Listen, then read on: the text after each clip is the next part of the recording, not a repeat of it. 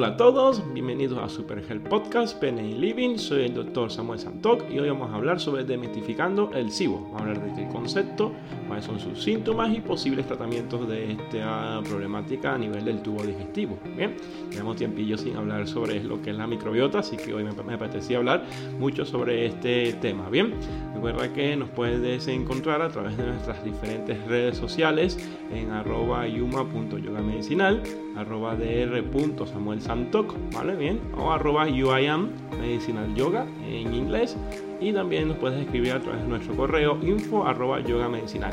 que también nos puedes conectar a través de nuestro WhatsApp en más 34 640 563 169. Y también si nos puedes escuchar a través de diferentes plataformas de podcast como Apple Podcast, Spotify o Google Podcast. Bien, y también puedes ver nuestros nuestra información sobre todas las actividades que ofrecemos y todos los diferentes servicios que ofrecemos desde el Instituto Universal de Medicina Avanzada a través de nuestra página web www.yumayogamedicinal.com. Bien, vamos a iniciar con el tema que voy a hablarles el día de hoy sobre lo que es el SIBO, ¿vale? El SIBO viene de sus siglas en inglés que es sobre crecimiento excesivo de bacterias en el intestino delgado, ¿bien? Que es Small Intestinal Overgrowth Syndrome, ¿vale? Overgrowth como tal, ¿bien? Entonces, mm, ¿qué es lo que sucede? A nivel de lo que es el duodeno, debería existir un número de bacterias específicos, ¿vale? Bien, que no se encuentran de manera equilibrada en este tipo de problemas, ¿vale? Vamos a ir tratando de hablar de por qué ocurre esta problemática, ¿bien? Recuerda si tienes alguna duda, puedes dejar tu comentario o nos escribas a través de nuestro correo, ¿bien? Entonces, ¿qué es lo que sucede? Cuando nosotros vemos lo que es el, en el tubo digestivo, el tubo digestivo va a tener diferente proporción de cantidades de bacterias por segmento del tubo digestivo. Nosotros vamos a tener lo que es el, estómago, el intestino delgado, para que está dividido en duodeno, yeyuno e ilion, y luego tenemos el colon. A medida que nosotros nos vamos alejando del estómago, el número de bacterias debería ir creciendo de una u otra manera, bien, pero si se ponen a, si se, si se pone, si ven la, imagen que están viendo, si están escuchando nuestro canal de YouTube, eh, publicado en el European Molecular Biology Organization, ¿vale? lo que es el EMBO, ellos mm, indican de que, por ejemplo, nosotros tenemos el estómago. El estómago tiene aproximadamente el número de bacterias 10 elevado a la 2 a 10 elevado a la 1 unidades formadoras de colonias por mililitro. ¿Vale? Bien, que eso es lo que indica SSFU sobre mililitros. Bien, que es unidades formadas de colonias.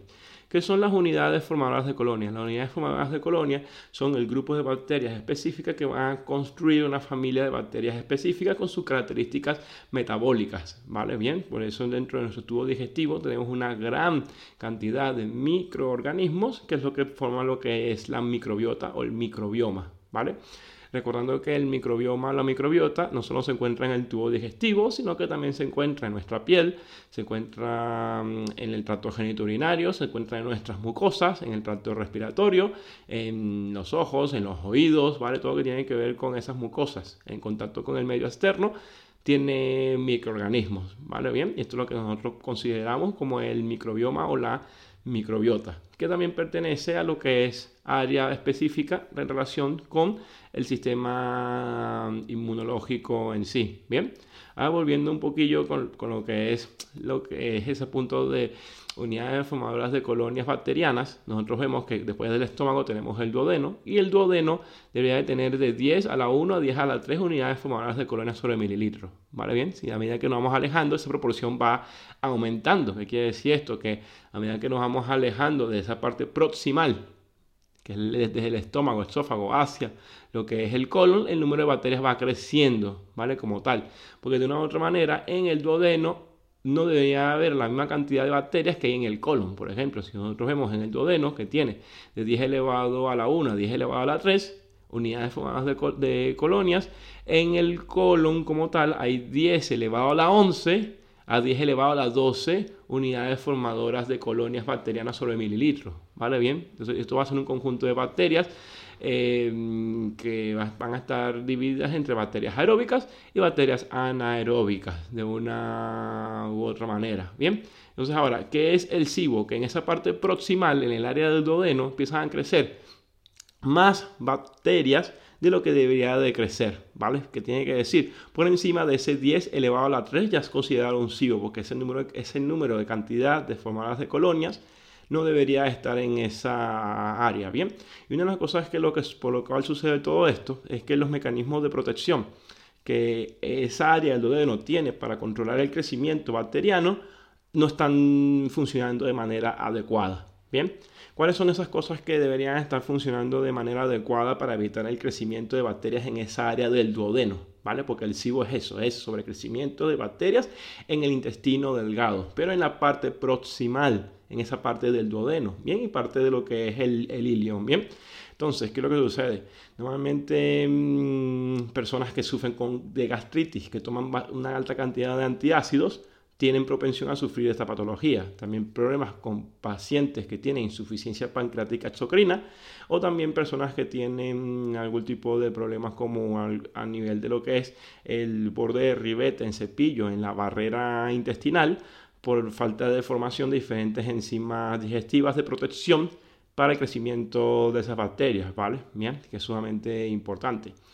Hay que tener en cuenta que el SIBO es una consecuencia de otras series de problemas que existen dentro del cuerpo. En sí, cuando nosotros encontramos a un paciente que viene con un SIBO, nuevamente el SIBO no es la patología crónica, es una consecuencia de otros problemas a nivel neurológico, a nivel endocrino, a nivel inmunológico que hay que solventar ¿vale? Para también ver solucionado el problema del SIBO. Entonces es una consecuencia de la consecuencia de la consecuencia, ¿vale? Bien, aquí le quiero leer un poquillo ese, ese concepto para que lo tengan más conceptualizado, ¿bien? Aquí se los leo, ¿vale? De, de, de una revista publicada por el equipo de investigación de Suri, que me habla de que el SIBO es el crecimiento excesivo de bacterias en el intestino delgado y la presencia alterada o aumentada de bacterias en esa parte proximal, como les dije, esa parte después del estómago. Bien, bien, bien, alterando las funciones que se realizan en, relación con que, en que existe un número de cantidad de bacterias por encima de lo que debe haber en esa área. ¿Vale? Bien, bien, bien. Entonces, ¿qué es lo que sucede? Eh, estos van a alterar, va a producir diferentes alteraciones, tanto en la barrera de defensa, ¿vale? Bien, eh, van a alterar esas diferentes áreas en relación con lo que es la absorción de nutrientes, la regulación de electrolitos, ¿vale? ¿Por qué? Porque toda esa área intestinal delgado es sumamente importante o es crucial para lo que es el mantenimiento y el equilibrio de lo que es eh, la homeostasis del tubo digestivo y también para la absorción de nutrientes. Entonces, uno de los graves problemas que tiene este paciente con SIBO es que a medida que se van, van aumentando ese número de bacterias en esa área, del tubo digestivo, la absorción de macros y micronutrientes se va viendo reducido y esa ah, dificultad para poder absorber esos nutrientes en esa área va a presentar los sucesivos síntomas que va a tener estas problemáticas. Bien, entonces, mm, si podemos enumerar síntomas, ¿vale? Lo que es la clínica como tal, nosotros vamos a ver que estamos asociados como con dispepsias, flatulencias, náuseas, hinchazón, dolor abdominal, fatiga, diarrea, estreñimiento, náuseas, ¿vale? Normalmente hay, hay, hay periodos que cursan con, con diarrea o con estreñimiento. ¿Vale? Bien, y también, si se dan cuenta, son síntomas que son de una u otra manera muy inespecíficos o no son síntomas que son globales como tal. Estos síntomas pueden presentarse también en pacientes que tienen gastritis, en pacientes que, que tienen insuficiencia pancreática endocrina, pacientes que tienen disbiosis, en pacientes que tienen también síndrome de hiperpermeabilidad intestinal, etcétera, etcétera, etcétera. ¿Qué es lo que sucede? De una u otra manera, el SIBO tiene su punto de diagnóstico muy específico donde una de las características primordiales es que al paciente se le dificulta coger peso, ¿vale? Como tal. Bien, normalmente hay una pérdida de peso excesiva en este tipo de pacientes o no coge peso al comer, bien, como tal. Bien, ¿cuáles son las consecuencias a corto plazo del SIBO? Por supuesto, como en el área del intestino delgado en esa parte del duodeno es donde se absorbe la mayor cantidad de grasas, va a haber un problema que se llama la mala absorción de nutrientes, específicamente de las grasas. Y entonces va a haber un síntoma clínico que se llama esteatorrea, ¿vale? Que es las heces con grasa, Bien, eso significa la esteatorrea. Bien, y por supuesto va a haber pérdida de vitaminas liposolubles, la E, la A, la D, la E y la K. Por supuesto va a haber una mala absorción del omega 3. Muy, muy importante esto, ya que nosotros en episodios anteriores, ¿vale? Estuvimos hablando de la importancia de las grasas. Entonces, ¿qué es lo que sucede si cuando la persona come grasa le sienta mal? Hay que revisar qué está sucediendo con el tubo digestivo y puede estar pasando por un SIBO, ¿vale? Bien, hay una leve hipoproteinemia, ¿vale? Bien, ¿qué quiere decir esto? Que como no se absorben los aminoácidos, esos, esos aminoácidos no entran a la sangre, no van a formar las proteínas específicas que van a estar circulando en sangre. Entonces, ¿qué, vamos a ver? Vamos a ver una, una, desnutrición que va desde moderada a severa dependiendo de la gravedad que tenga el SIBO. Bien, bien. Este, si no hay, por supuesto, diagnóstico de otra enfermedad intestinal. Por supuesto, va a haber déficit de vitamina B12, lo que va a alterar también el funcionamiento del sistema nervioso central, ya que el, el la vitamina B12 es crucial para la formación de los que son los receptores de membranas que se necesitan en la sinapsis para la conexión de los neurotransmisores. Entonces vamos a tener síntomas neurológicos que son desde cansancio, fatiga, hasta síntomas leves de depresión, ¿vale? Como tal. Y por supuesto, como les dije, va a haber mm, como...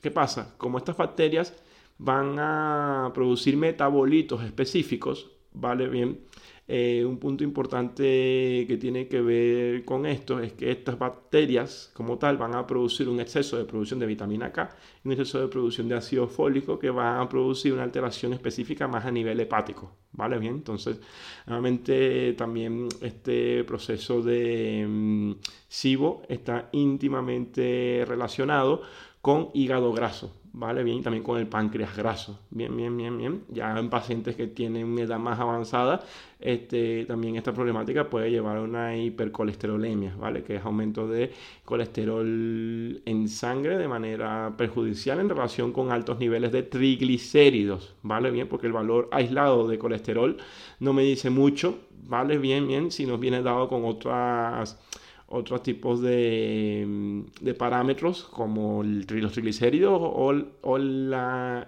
la, interrelación entre el HDL y el, LDL colesterol, ¿vale? Que es sumamente importante tener esos parámetros, esa relación específica entre ambas dos cositas, ¿vale? Bien. Ahora, ¿qué me puede causar el SIBO? Bien. Eh, unas dietas ricas en hidratos de carbono dietas hiperhidrocarbonadas, ¿vale? Bien, nuevamente la alta ingesta de lo que son eh, cereales ultra refinados, azúcares, este, alta cantidad de ingesta de antinutrientes me va a aumentar la proporción de crecimiento de bacterias en esta área. Bien, eso también íntimamente ligado con lo que es una monodieta, que es una monodieta, un paciente que tiene poca variabilidad nutricional, aunque no esté, aunque esté ingiriendo alimentos que son considerados sanos como tal. También otra de las causas es un problema que les acabo de mencionar, que es la insuficiencia pancreática exocrina. Si quieres saber sobre la insuficiencia pancreática exocrina, tenemos un seminario entero que hablamos sobre esta problemática que es sumamente mm, importante, ¿vale? Bien, pero deja tu comentario si quieres saber un poco sobre este tema, ¿bien? Eso ya sea un tema aparte, ¿vale? Bien. Tenemos también lo que es la disbiosis, ¿vale? Bien. Y por supuesto, diferentes tipos de fármacos pueden causar este tipo de problemática, como los fármacos, algunos narcóticos, ¿vale? Algunos fármacos anticolinérgicos. Los fármacos anticolinérgicos lo que van a alterar es la motilidad del tubo digestivo, que lo van a disminuir, y entonces al disminuir la motilidad del tubo digestivo, el recambio de bacterias no va a haber, entonces estas bacterias van a crecer de manera excesiva en esta área del tubo digestivo, ¿bien? Eh, algunos, si paciente tiene persona tiene continuamente diarrea y toma antidiarreicos, también esto puede generar un SIBO. Bien, también lo que es aspectos que disminuyen la acidez gástrica de manera artificial me van a producir este aumento de crecimiento de bacterias. ¿Por qué es, es importante? Porque el ácido clorhídrico que produce el estómago es un, es un ácido específico que va a evitar que en relación con las sustancias que el páncreas y el hígado segregan a nivel del duodeno, estas evitan que estas bacterias crezcan en exceso. Entonces, al haber una hipo, una acloridria como tal, esto puede causar un SIBO. Lo que la hipo o acloridia es la falta o ausencia de ácido gástrico. ¿Vale? Bien. También que es importante que este SIBO está asociado con múltiples patologías. Pacientes que pueden, con patología diagnosticada que pueden sufrir SIBO. Pacientes con lo que es una endometriosis, con un síndrome ovario con miomas, con diabetes tipo 1, con diabetes tipo 2, con síndrome metabólico, con amiloidosis, esclerodermia, diferentes patologías autoinmunes como tiroiditis de Hashimoto, ¿vale? Bien, artritis reumatoide o esclerosis múltiple, ¿vale? Bien, ¿por qué? Porque de una u otra manera esto se ha, se ha visto que esta problemática cursa con disbiosis crónica y esa disbiosis vale bien, este, mm, va a alterar el crecimiento bacteriano, ¿vale? Porque se forman diferentes tipos de bacterias llamadas especialistas como tal, ¿bien? Que es sumamente importante, ¿bien?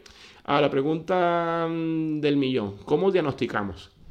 A ver, siempre basándonos en la ciencia de la medicina como tal, nosotros acudimos a lo que es la semiología y el diagnóstico diferencial. ¿Qué es la semiología? tú ves la problemática que tiene el paciente, estudias el caso específico de cada, de cada cosa y viendo los diferentes factores y estudiando el caso, que es el arte de la semiología, tú puedes hacer el, diagnóstico diferencial. Normalmente las diferentes pruebas de laboratorio, ya sean de sangre, o una prueba que les voy a mencionar el día de hoy, se hacen para ver la severidad en que se encuentra el problema, ¿vale? Más no en el arte de la medicina, en el arte de la psiconeuroinmunología, un examen clínico, si haces un buen análisis clínico del paciente, no debería cambiar el diagnóstico. ¿vale? Bien, nosotros eh, una cuestión que tenemos que recuperar en la medicina es que no se hacen diagnósticos con examen clínico. ¿vale? Al aplicar la semiología, ¿vale? nosotros debemos tener el diagnóstico sin tener esos exámenes. ¿vale? Bien, no podemos depender de eso, ¿bien? Porque si no, al final somos técnicos, ¿bien? ¿bien? Que es sumamente importante tenerlo en cuenta, ¿bien? Ahora, eh, un punto importante es que, como el diagnóstico más específico de esto, que es muy general también, ¿vale? Como tal, eh, tenemos lo que llamamos la prueba de la lactulosa. ¿Qué es la lactulosa? Es un tipo de hidrato de carbono, ¿vale? Bien, que no se absorbe a nivel del tracto gastrointestinal. ¿Y qué va a suceder? Estos diferentes tipos de bacterias que causan el SIBO lo van a metabolizar y van a producir diferentes productos, entre ellos hidrógenos y metanos, que al acumularse en esa área del tubo digestivo van a producir los síntomas, ¿vale? Bien, ¿por qué? Porque esos gases se van a acumular en esa área y van a producir ese malestar y ese dolor en la parte alta del tubo digestivo, como las flatulencias, la hinchazón, las náuseas, ¿vale? Bien, que es sumamente importante. Y estas son las dos, las dos sustancias gaseosas que van a producir estos metabolitos, aparte de algunas otras como, la, eh, como son la cadaverina y la putrefacina, que normalmente pasan a sangre, pero no hay pruebas específicas que tú puedas conseguir como en plan, voy al laboratorio a hacerme pruebas de cadaverina y putrefacina. No, ¿vale? No lo tenemos todavía disponible en clínica, ¿bien?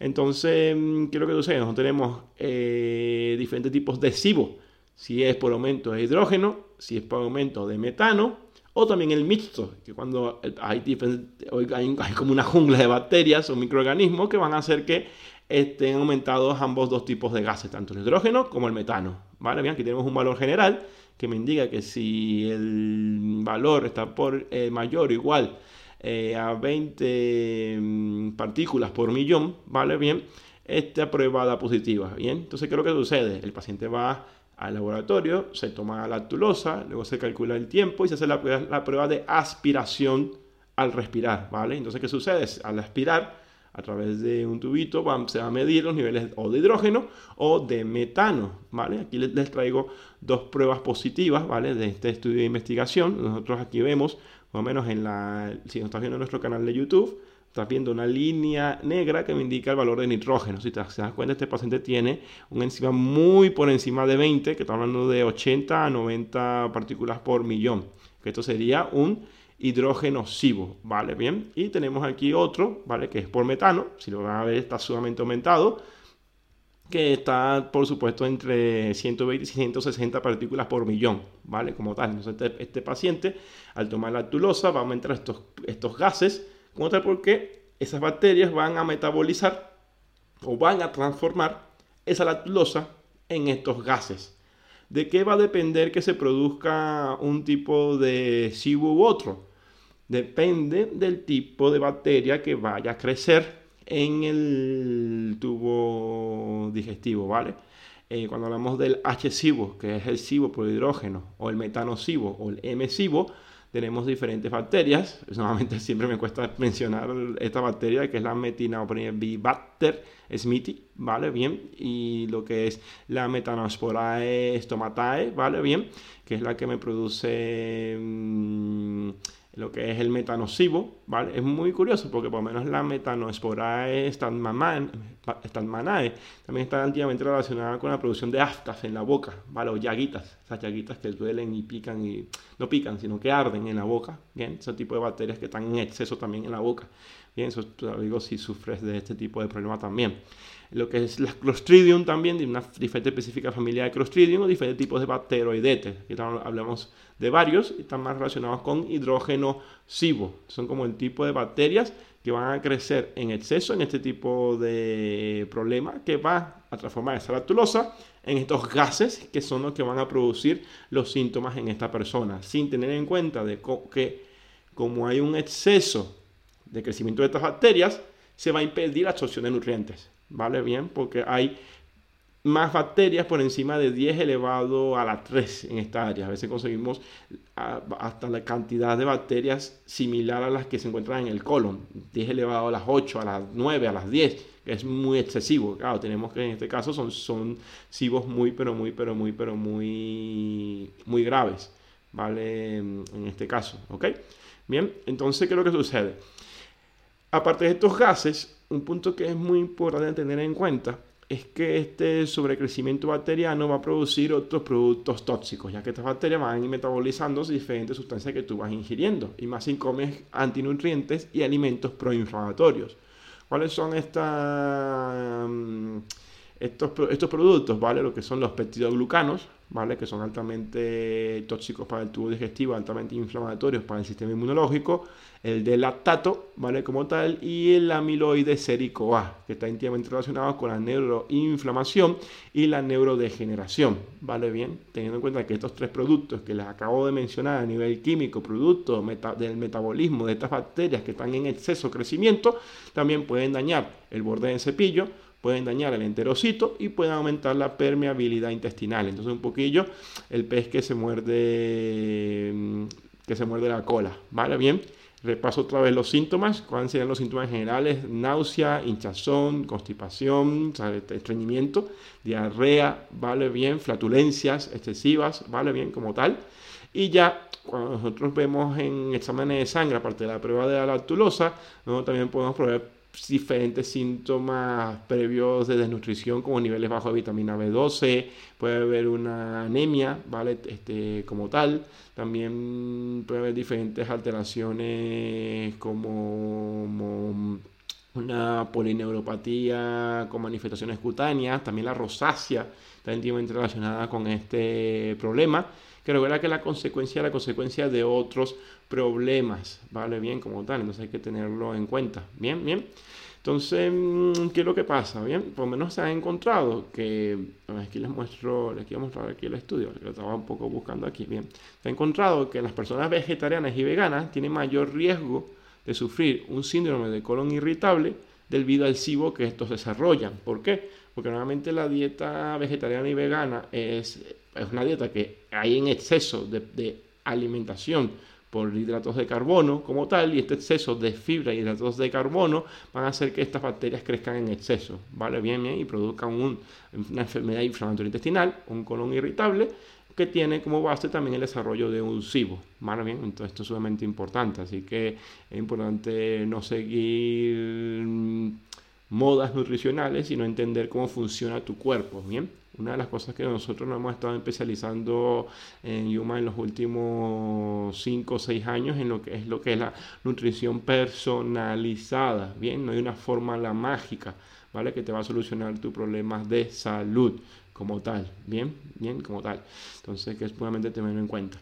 Recuerda que si no estás viendo nuestro canal de YouTube, recuerda suscribirte a nuestro canal, dejar un like y darle clic a la campanita, ¿vale? Bien, que esto nos puede ayudar a seguir creando diferentes tipos de contenido como el que estás viendo el día de hoy. Recuerda dejar tu comentario si tienes alguna duda, alguna pregunta algo que quieras aportar. ¿vale? Bien, con nosotros, ¿ok?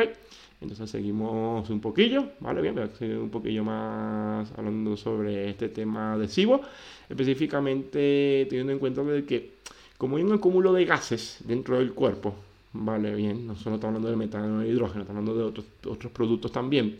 Esto va a producir lo que llamamos mind fogginess, ¿vale? Bien, que es como que la mente está nublada y saturada, ¿vale? Bien, por este problema. Y también tenemos lo que es la mm, este, dolores de cabeza específico tipo migraña, ¿vale? Pues este tipo de problemática, ¿bien? Entonces, mm, ¿cómo tratamos este problema? Por supuesto, haciendo un cambio de dieta ¿vale? Sumamente importante que si nosotros tenemos el diagnóstico específico de SIBO y estamos comenzando un cambio de estilo de vida, deberíamos evitar dar probióticos en primera línea, ya que probióticos son bacterias. Decir, hay un crecimiento de bacterias en el tubo digestivo, no vas a dar más bacterias porque estás poniendo más problemas, aunque sean bacterias buenas, ¿vale? Porque vas a producir más síntomas. Es importante bajar o reducir el número de bacterias y solucionar la disbiosis tanto en el estómago como en el duodeno, ¿vale? Bien, por supuesto, si ya está este problema con, otro, con otra patología diagnosticada, como una patología autoinmune, ¿vale? Un problema metabólico, hay que tratar la enfermedad o la afección subyacente, porque si no el SIBO no se va a ir así tú des antibiótico un millón de veces al paciente, porque nuevamente este paciente que tienen otro problema de base, tienen diferentes problemas en relación con diferentes hormonas que van a causar que ese crecimiento bacteriano se mantenga, ¿vale? Por supuesto, hay que erradicar el sobrecrecimiento, ¿vale? Y abordar las deficiencias nutricionales asociadas. Entonces tenemos tres cositas, ¿vale? Bien, en este problema. Tenemos tratar la enfermedad que causó el SIBO, ¿vale? O que produjo esa consecuencia, erradicar ese sobrecrecimiento y abordar las deficiencias nutricionales que el paciente tiene, que va a ser muy, muy, muy, muy, muy específica. A veces yo he encontrado pacientes con déficit en exceso de vitamina D y vitamina A, por ejemplo. Entonces un déficit de vitamina D y déficit de vitamina A va a producir síntomas específicos a ese déficit nutricional, ¿vale? Bien, entonces por eso es que es, muy particular, ¿vale? Porque este compaginado de síntomas no es igual en todos los pacientes con SIBO, ¿vale? Bien, entonces, ¿qué es que sucede? No tenemos tratamiento ortomolecular natural, ¿vale? Que funciona para este crecimiento bacteriano. Solamente, solamente entender que si nosotros vamos a atacar o destruir estas bacterias, esa destrucción de bacterias, esas bacterias van a morir y van a soltar también metabolitos. Entonces va a haber lo que va a haber síntomas de inflamación en este paciente o, o como de una constipación o una, o una, o una gripe, ¿vale? Porque estas bacterias están eliminando su, estas bacterias que se están muriendo, están liberando sustancias tóxicas también, ¿vale? Entonces, em, yo soy más, un poco más conservador en, este sentido, ¿vale? En el sentido de que yo, prefiero trabajar primero en el cambio de estilo de vida, la concienciación y matar de hambre estas bacterias antes de ir a saco con ellas, porque normalmente lo que vas a aumentar son los rasgos de síntomas, ¿vale? Bien, si el SIBO es muy, es muy persistente después de varias estrategias de tratamiento, ahí acudimos a, lo que es la antibiótico terapia, ¿vale? Que se usan diferentes tipos de antibióticos que no se absorban a nivel del tubo digestivo para que se queden en lo que es la luz del tubo digestivo y maten esas bacterias, ¿vale? Bien,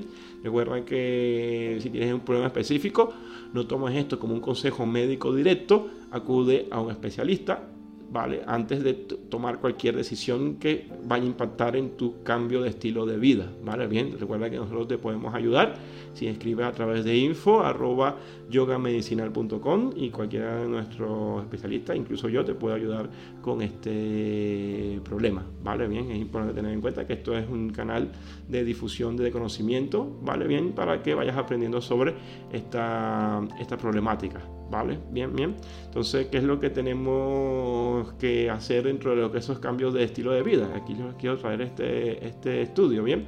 Entonces, Primero como tratamiento automolecular natural, que no me quiero ir sin darles ese, ese, tip, ¿vale? Nosotros tenemos lo que es el ajo negro, que ayuda mucho a destruir estos microorganismos, y también lo que es la berberina, ¿vale? Que también ayuda a destruir estos microorganismos. Bien, si hay estreñimiento y constipación, el magnesio puede ayudar a mejorar la motilidad del tubo digestivo, ¿vale? Bien, pero cualquier magnesio no funciona, ¿vale? Entonces es importante tener eso, eso en cuenta, ¿ok? Bien.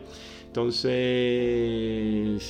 Eh, aquí les dejo esta última imagen. Nosotros vemos donde tenemos que intervenir directamente en el microbioma, porque es un problema de microbioma. Aquí tenemos que crear cambios en el estilo de vida del paciente, incorporar ejercicio físico, la nutrición individualizada, por supuesto, dentro de ese cambio específico tenemos que introducir diferentes conceptos como es el prebiótico, el probiótico, el simbiótico y el posbiótico, ¿vale? Y todo eso ayudará a que toda la microbiota vuelva a su estado natural y normal, ¿bien? Entonces, gracias por escucharme el día de hoy, ¿vale? Bien.